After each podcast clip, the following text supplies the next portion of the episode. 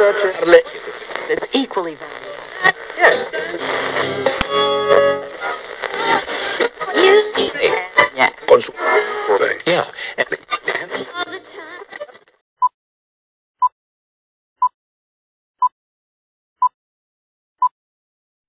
Hola Gina, ¿cómo estás? Hola, profe, muy bien, gracias. Aquí feliz de estar platicando con usted, con nuestra audiencia. Pues ya estamos en nuestro episodio 41, el cual transmitimos a los que nos oyen por primera vez Hola. desde la Ciudad de México y pues normalmente esta introducción la aprovechamos cuando Gina se apodera del micrófono y manda sus saludos parroquiales. Así es, este es el momento.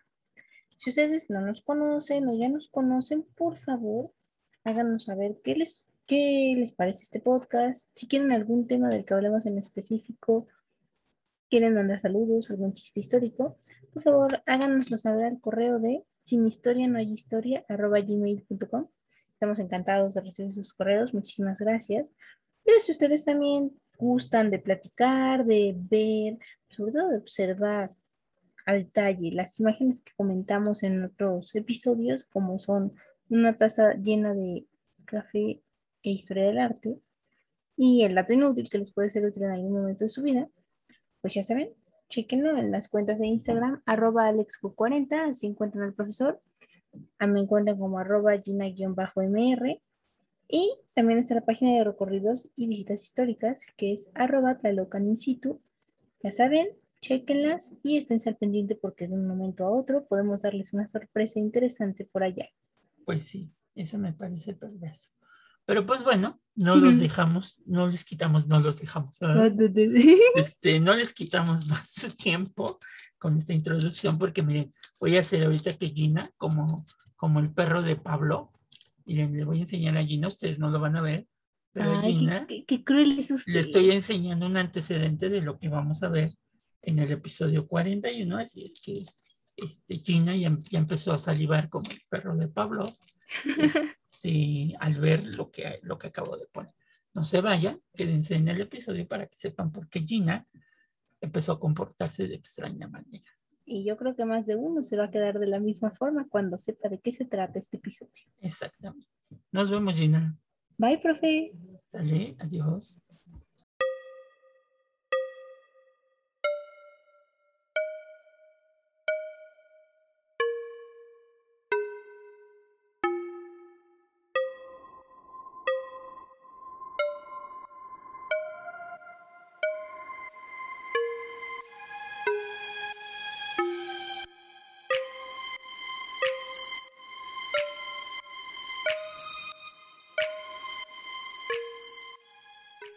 Bienvenidos al nuevo episodio de Café con Aroma de Historia, una narración histórica donde un servidor, Alejandro Godínez, le contará a Gina Medina y a los presentes un evento anecdótico de la historia de México que no encontrarás en otro lado y que podrás disfrutar mientras te tomas un buen café con nosotros. Hoy titulamos nuestro episodio 41, El chocolate medicinal y moral. En este episodio vamos a responder preguntas como ¿dónde se puede ubicar al chocolate? Si como una medicina o como un alimento, cuáles son sus bondades curativas y por supuesto la pregunta clave. Y no es que a Gina le guste el chocolate, sino Ah. ¿puede una bebida tan delicada ser compatible con el espíritu de mortificación propio de los días de penitencia? Porque el chocolate también en exceso es pecado. Difícil de contestar por tratarse de cuestiones que se encuentran en el límite de ambos discursos, el moral y el médico. Nombrar, analizar y explicar el haz de relaciones que los moralistas deben de tomar en consideración al hablar del binomio chocolate-ayuno requiere de una colaboración de un médico que no vamos a tener el día de hoy, pero que en base a lo que en la Nueva España pasaba, van a ver y ustedes van a sacar sus propias conclusiones de que si el chocolate es una, ben- una bebida curativa y por lo cual no debe de tratarnos moralmente mal, Ujú. o que en su caso cuando lo comemos con exceso, pues sí debemos de hacer acto de contrición por haber comido tanto chocolate. Híjole. Ay, no, qué difícil. Es que es tan rico. No, es una cosa bárbara. Es- En, en este momento, mira, estoy, estoy abriendo mi chocolate. me siento frustrada. No puedo atravesar la pantalla para robarle un mordisco de ese chocolate. Qué mal. Pero bueno. Si ustedes tienen un chocolate en la mano, Ah, sí, es- es- antes de que empiece el episodio, vayan por su chocolate. No, ajá, exacto. ya sea, ya sea en bebida, como el que tengo aquí llena, que te estoy presumiendo, o en su caso, en una barrita de chocolate y disfruten de este episodio número 41. Ya ven que vienen en distintas presentaciones y cada una es más deliciosa que la otra. Exactamente. En fecha temprana, 1591, un médico novohispano de origen andaluz llamado Juan de Cárdenas publicó en la Nueva España Problemas y secretos maravillosos de las Indias. Para dar razón y causa de las preguntas que se le hicieron, llegó adolescente y descubrió una cultura que valoraba la moderación y la templanza en todas las áreas de la vida, pero en particular en una no había esa templanza ni esa, este, digamos, moderación. ¿En cuál crees, Gina? Tan, tan, tan, el chocolate. Pues en el chocolate, Es que ese es el talón de Aquiles de todos, creo yo. de todo mundo. Mira, es más, deja, le voy a sorber a mi chocolatito, mira. Qué pésimo, que, que no, qué grosero, qué cruel. Lo más seguro es que cuando acabe el episodio, Gina va a correr a hacerse un chocolate abuelita. Así es. Ahí voy por mi monillo. No es posible establecer semejanza entre la cultura judeocristiana y la mesoamericana, dadas las diferencias existentes entre las dos concepciones del mundo. Solo se intenta señalar que las nociones de salud y enfermedad de los antiguos mexicanos también giraban en torno a las ideas de equilibrio y desequilibrio orgánico. Para los indígenas, las categorías de fríos y calientes que se asignaban a productos vegetales y animales constituían una de las bases de la compensación. Estas ambivalencias de si tienes una enfermedad fría, hay que combatirla con un remedio caliente. Y si tienes una enfermedad caliente, hay que combatirla con un remedio frío. O sea, lo opuesto a lo que te pasaba. Claro, justamente para devolver ese equilibrio, ese desajuste que hubo, se reajusta, valga la expresión. Exactamente. Es así que el organismo recibía el alimento, en el alimento los principios que requería para mantener ese equilibrio. Pero cualquier tipo de trabajo ocasionaba un sobrecalentamiento que provocaba un desgaste.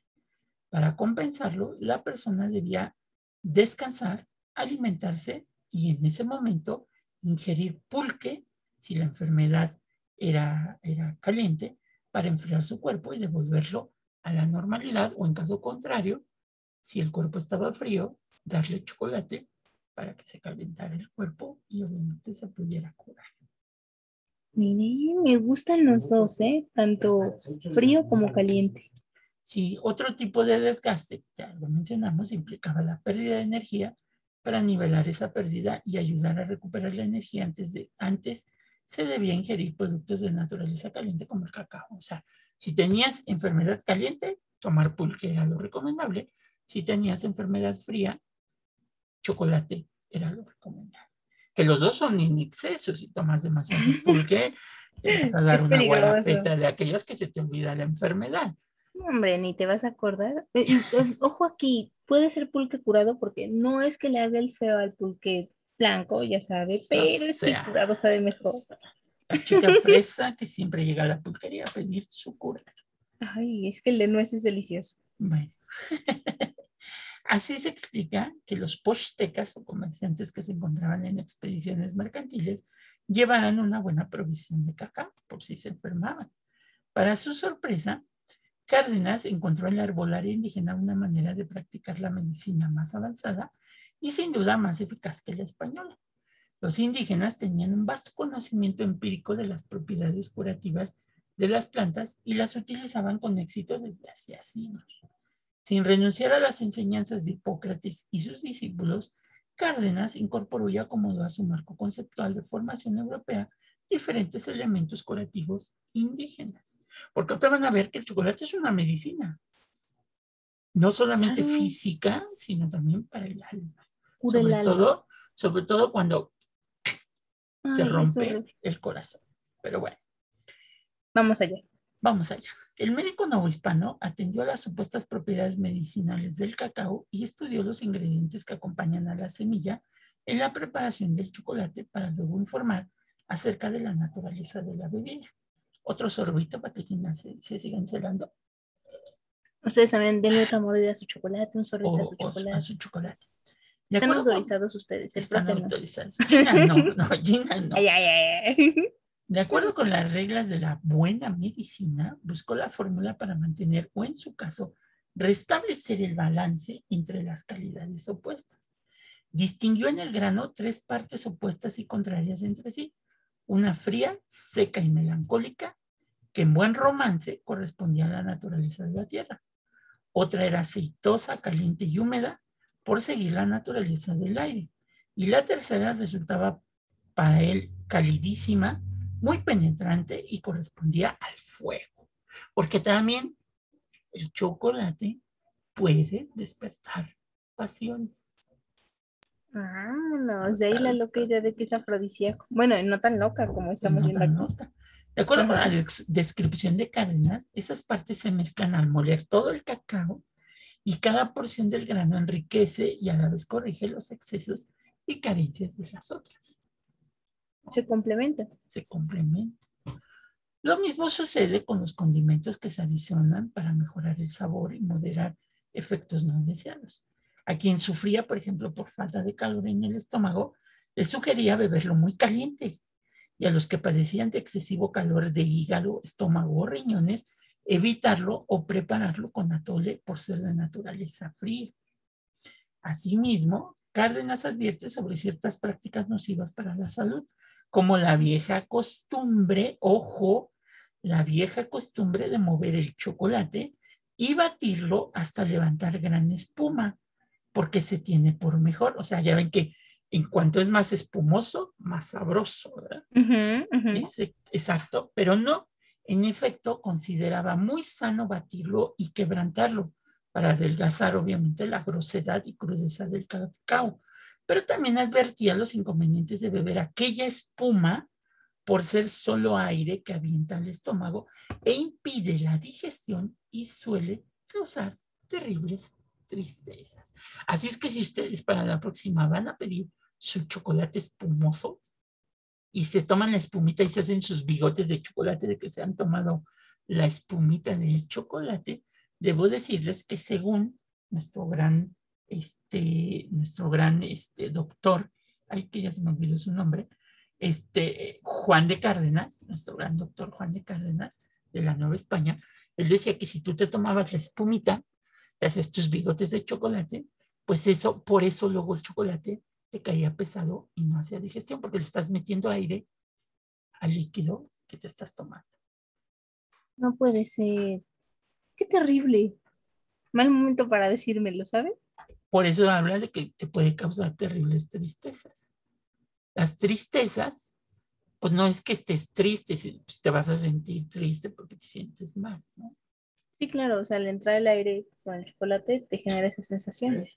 Pero pues no importa, ustedes síganse tomando la espuma y, y afronten al doctor Cárdenas. Total. Total. El caso era difícil y suscitó controversias porque los hombres y mujeres de aquellos tiempos manifestaban una gran preocupación por su salud. El doctor Cárdenas reconoce que, cito, unos abominan el chocolate haciéndolo inventor de cuántas enfermedades hay, mientras otros dicen que no hay tal cosa y que con él engordan. No puede ser, qué mal. es que por eso todos nos moderamos con el chocolate, ¿no? Es delicioso, pero dije de hacerme, es que ustedes no lo están viendo, pero yo ¿Otro, sí. Otro sorbito, miren, escuchen. Qué cruel, qué cruel. Es así que puede una bebida con esas características tomarse en días de penitencia. Luego de aplicar las reglas de la buena medicina, el doctor Cárdenas llega a dos alarmantes conclusiones. El chocolate satisface el hambre a la vez que mitiga la sed en lugar de provocarlos, como corresponde a un apropiado ejercicio de mortificación. Y debido a la naturaleza caliente, inflama el ardor de la carne en lugar de reprimir la sensualidad. Jesús. de Veracruz. Híjole. Ya comprometía el doctor, ¿eh? Por estas razones, su ingesta sí rompe con las exigencias del ayuno establecidas por la iglesia y su uso debía de ser restringido en las fechas señaladas. Uh, no, yo consultaré una segunda opinión. Bueno, yo conozco personas, conozco personas por ahí visto que Ajá. en Semana Santa no comen chocolate durante la cuaresma. Precisamente, qué personas, ¿verdad? Tan raras, pero bueno, Qué costumbres las de ellos. otro sorbito. Ay, qué torturadores. No obstante, tales recomendaciones fincadas en razones morales no bastaron para alterar los hábitos de los aficionados, quienes lo, lo llegaron a tomar hasta que en la, en la propia, ingle- en la propia iglesia, ¿no? Sea, La vez se quedó estupefacto de esta. sí, Qué un napolitano llegado a México procedente de Filipinas en 1697 observaba que el chocolate, cito, se usa tanto que no hay en las Indias negro ni peón que no lo tome cada día y las clases más acomodadas cuatro veces al día. Ah, o sea, esto nada más aumentaba tu dosis de acuerdo a tu grado social, ¿no? Exactamente. La popularidad del chocolate también aumentaba en España, porque acuérdense que el cacao no se conocía en Europa. Ah. acá. Exactamente. A pesar de ser una bebida cara y de calidad desigual, porque sus ingredientes venían de lugares lejanos y con frecuencia llegaban descompuestos a su destino.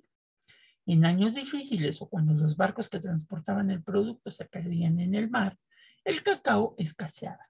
Se disparaban los precios y muchos comerciantes lo incorporaban, le incorporaban ingredientes de dudosa naturaleza para hacerlo rendir. O sea, ya desde aquellos años la piratería del chocolate ya estaba todo lo que daba. Una práctica usual desleal para el com- del comerciante al consumidor. Exacto. Mm. Ahora, ahora va sin sorbito. Ah, Ok. En 1636, Antonio de León Pinelo publica en Madrid el libro Cuestión Moral, si el chocolate quebranta el ayuno eclesiástico.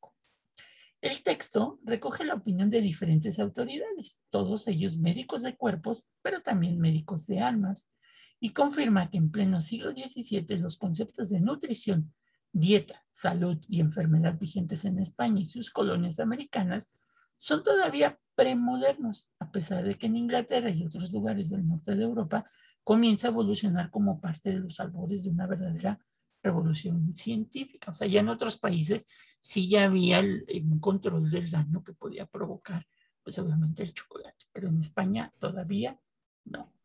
ok, entonces ellos eran como oídos sordos a lo que dijeran mientras estuviera sabroso. Sí, es así que a mediados del siglo XVII, Thomas Willis, miembro fundador de la Royal Society of London, así como otros médicos contemporáneos, comienzan a hablar del proceso de la digestión como resultado de la fermentación de los ali- alimentos, no de su conocimiento como lo continuaba proponiendo la medicina tradicional.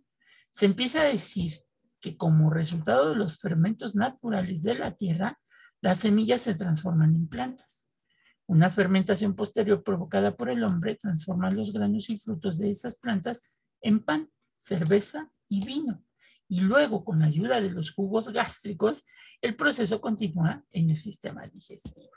O sea que todo venía desde, desde el cosmos, ¿no? O sea, la la, eh, los fermentos naturales de la tierra, las semillas Ujú. se transforman en plantas, Ujú. estas plantas dan a, a su vez granos que permiten transformarlas en, en, en pan, en cerveza, en vino, y luego eso que, que uno ingiere se vuelve a transformar en el sistema digestivo, ¿verdad? Sacar aquellos elementos este, de dudosa este, vialidad, decirlas ahorita. Sí, o sea, todo es una constante fermentación, ¿no? Sí, somos unos fermentadores. ¿Quién diría, no? Yo pensando que los únicos fermentadores en el mundo eran los búlgaros, ¿no? Los búlgaros de Bulgaria o los búlgaros que te comes. Ja, qué chico, no, si viene de comediante, comer tanto chocolate le hace mal, ya ves. Ot- Otro sorbito. Ay, ya, basta. Los búlgaros para hacer yogur. Ah, para hacer yogur. El cosmos es todavía una cocina, pero ahora equipada con una asombrosa tinaja de fermentación. O sea, todas nuestras vísceras es la tinaja de fermentación. y el cuerpo humano contiene copias en miniatura de ese equipo. El nuevo esquema tardó en divulgarse porque, como es común en estos casos, el viejo paradigma se resiste a morir y no se vuelve súbitamente obsoleto. Los cambios profundos que apenas inician en el norte de Europa están lejos de afectar el contenido de los textos que León Pinelo publicará en España en 1636. O sea, tú sigue comiendo chocolate sin problema. No hay bronca, tú date. Pinelo dice que tomado con moderación y adaptado a la complexión de los diferentes bebedores, confirma que el chocolate beneficiaba la salud y remedia todo tipo de males. El autor, que dicho sea de paso, nunca viajó a México ni conoció el chocolate en su tierra de origen, cita a otro médico nuevo hispano, Juan de Barrios, e insiste en las bondades derivadas de la combinación de ingredientes que entran en su preparación de acuerdo con el humor dominante de la persona. Y ella aquí, ahí les va. Los hombres y mujeres sanguíneos son risueños y amables. Como tienen calor, deben atemperar ese exceso, bebiendo el chocolate en agua tibia o fría.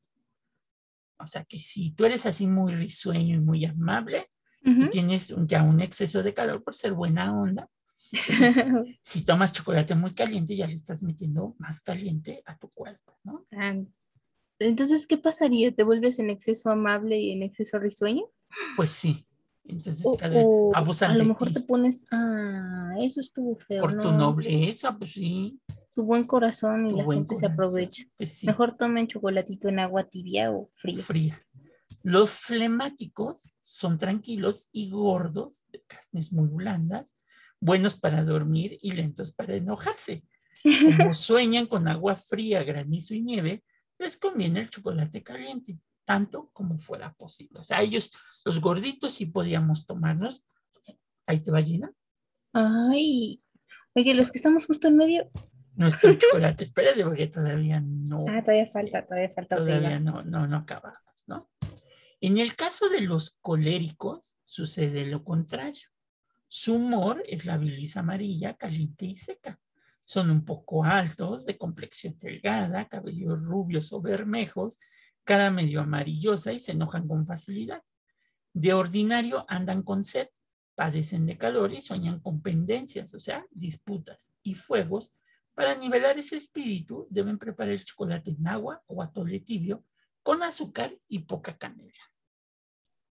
Mire que aquí en en varias de las descripciones, pero eso de cara medio amarillosa yo me preocuparía, ¿no? Eso es hepatitis. Bueno, vamos con el siguiente. Las personas melancólicas resultan ser poco favorecidas por la vida. Vean, estas, vean estas cosas, ¿no? De por sí, ¿no? De por sí uno es así. Son feas y mal encaradas. Padecen de almorranas y ventosidades duermen mal y sueñan con muertos y otras cosas tristes. Como se irritan con facilidad, ¿quién no se irrita al padecer tantos males? Deben de tomar su chocolate sin chile, que por ser caliente desemplea el ánimo, y añadirle ingredientes de buen olor para mejorar su disposición. Porque acuérdense que al, chocolate también se le echa un poquito de chile, ahí en regiones. Hay gente que acostumbra. Le, le echa chilito. Pero si ustedes son este tipo de personas. Bueno, ya pues, dijimos, ya dijimos los, los, cuatro humores para que ustedes decidan cómo se van a tomar su chocolate. Otro sorbito.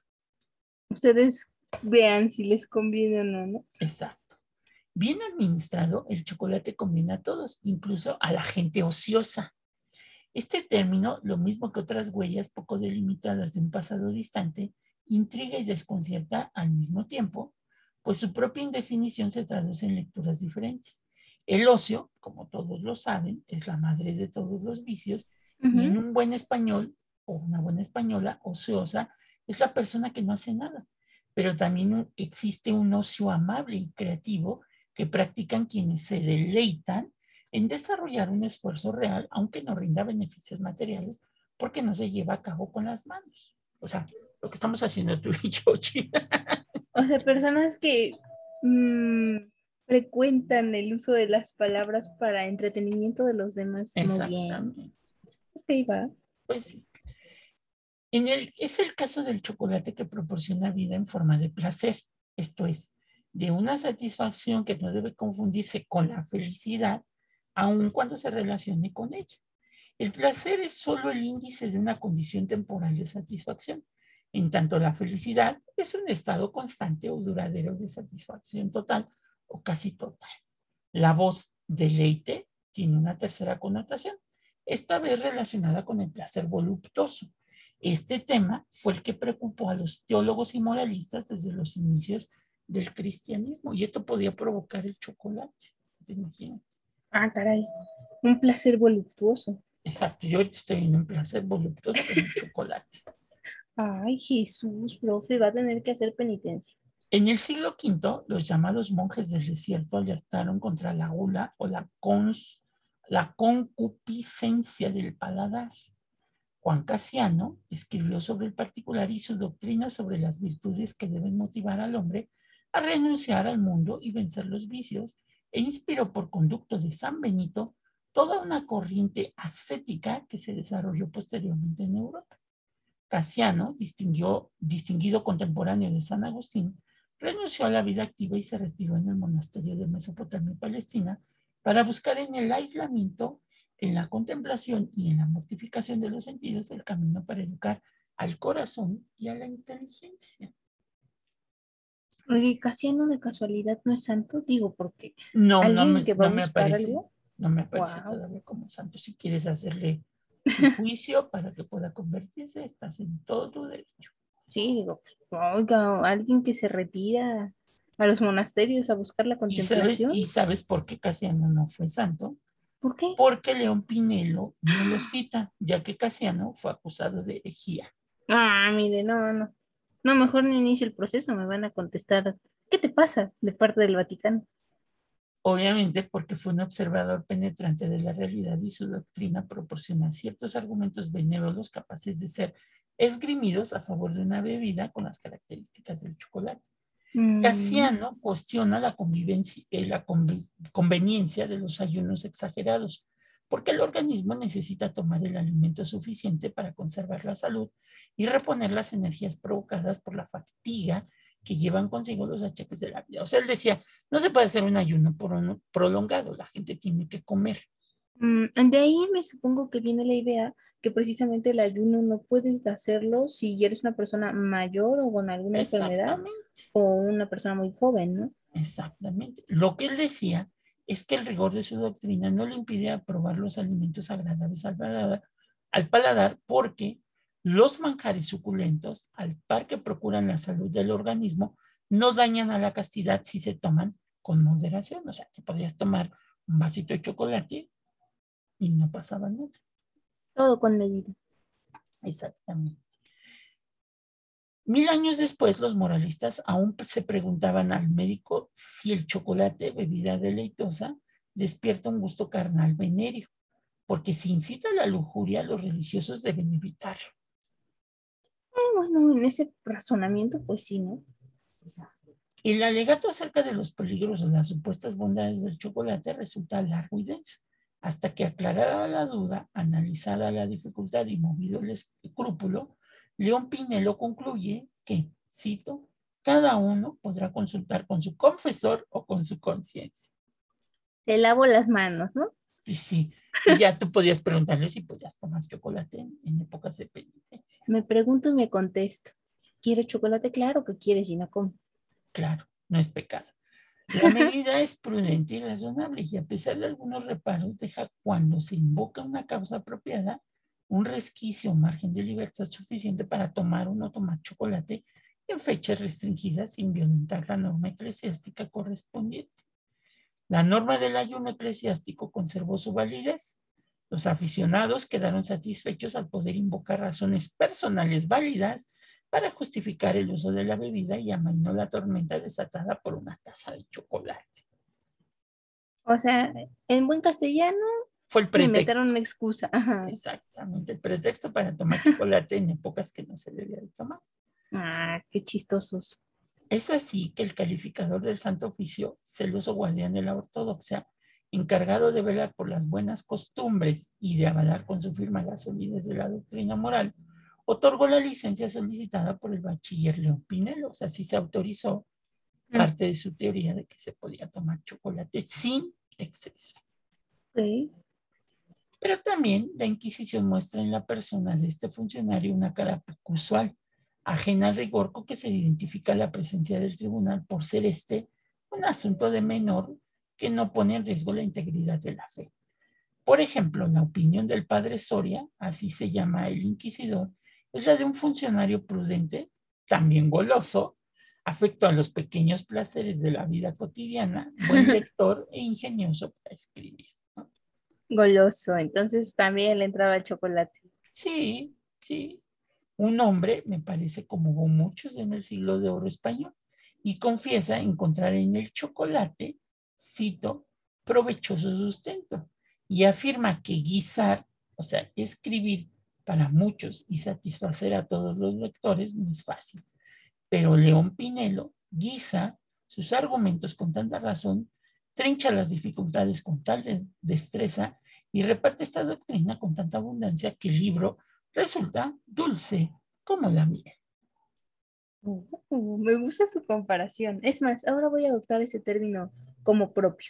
El provechoso sustento. El provechoso sustento. Entonces, pues si tú te tomabas el chocolate así, un vasito, ya lo hiciste. Pero si se te alocaba y te tomabas este 50 vasitos, este chocolate, como decía, cuatro vasitos, cuatro, cuatro horas del día, el chocolate.